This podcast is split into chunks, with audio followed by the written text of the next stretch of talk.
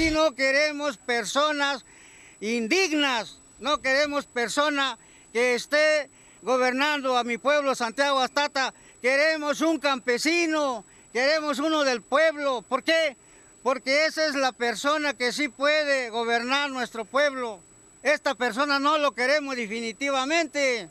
A 15 días de haberse realizado las elecciones para presidente municipal en Santiago Astata, este es el sentir e inconformidad de un grupo de pobladores de esta comunidad, quienes decidieron bloquear la carretera federal 200 frente a la población como forma de presión para solicitar al YEPCO no sea entregada la constancia de mayoría a Dorian Ricardes, quien resultara ganador de ese proceso a través de los conteos preliminares, resultado que no aceptan al indicar que fue violentado su sistema normativo de usos y costumbres. El municipio de Santiago Astata es a través de usos y costumbres. Mas, sin embargo, pasaron bajo los usos y costumbres. Aquí intervinieron manos negras en esta elección. Hubo muchísimo dinero. En, un, en una elección de usos y costumbres, si nada más vemos que en una de partidos hay un tope de campaña.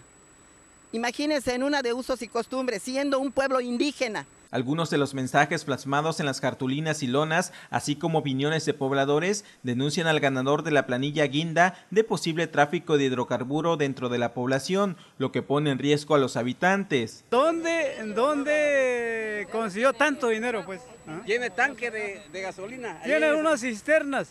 Y esas cisternas corre riesgo al pueblo que se puede provocar un incendio, pues. ¿Ah? ¿Cuántos Ahora sí, inocentes. Por eso el pueblo van a quemar.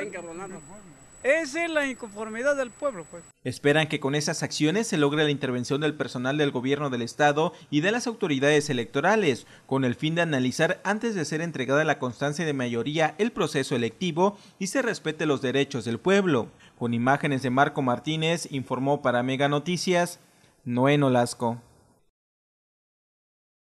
En la visita a Salina Cruz en el mes de abril del presente año, el presidente de la República, Andrés Manuel López Obrador, dio a conocer los presupuestos para los trabajos que abarcan el corredor multimodal interoceánico Salina Cruz-Coatzacoalcos, donde se estimaron de manera inicial 1.500 millones de pesos. Una inversión de 1.500 millones de pesos entre el puerto de Salina Cruz y Coatzacoalcos, de los cuales en las licitaciones que han sacado la Administración Portuaria Integral, estamos hablando de unos 200 millones de pesos entre la ampliación del muelle, unas bardas, eh, mantenimiento a casetas, pintura de postes y algunas vías férreas que sacaron a mantenimiento. Se estima que para este 2020 sean 8 mil millones de pesos la inversión para el proyecto interoceánico y serán distribuidos entre las diferentes empresas y dependencias. Estamos en, en pláticas para una reunión con el director del API, el contador, para que nos reciba y ver de qué, de qué proyectos están hablando. Según lo que tenemos entendido es la ampliación del, del muelle,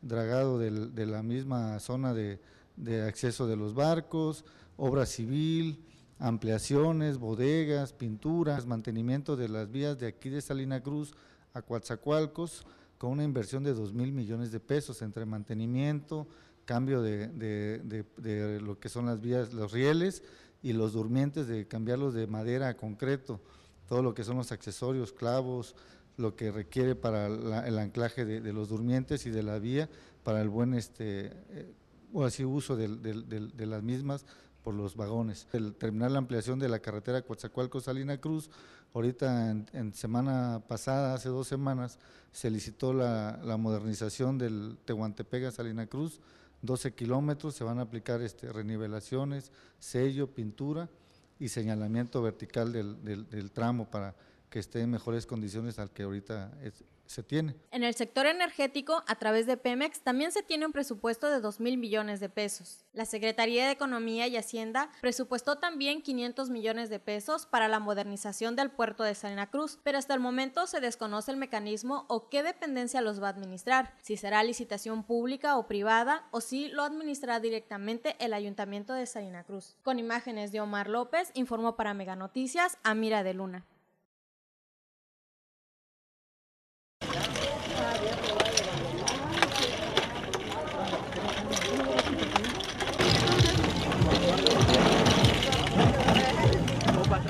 Desde hace algunos años, diversas fundaciones han promovido la recolección de las tapitas de plástico para ayudar a los niños con cáncer. Esto bajo el mecanismo de venta de estos materiales a empresas recicladoras y el recurso recaudado es invertido para el pago del tratamiento médico de los pacientes. A esta labor se han sumado los alumnos del Cebetis número 205 de la ciudad de Juchitán, apoyados por la Regiduría de Energías Renovables y Proyectos Estratégicos del Ayuntamiento Juchiteco, quienes realizan una campaña intensiva de la recolección de tapas de plástico en espacios públicos. El destino del tapatón, eh, nosotros somos receptores de las tapas.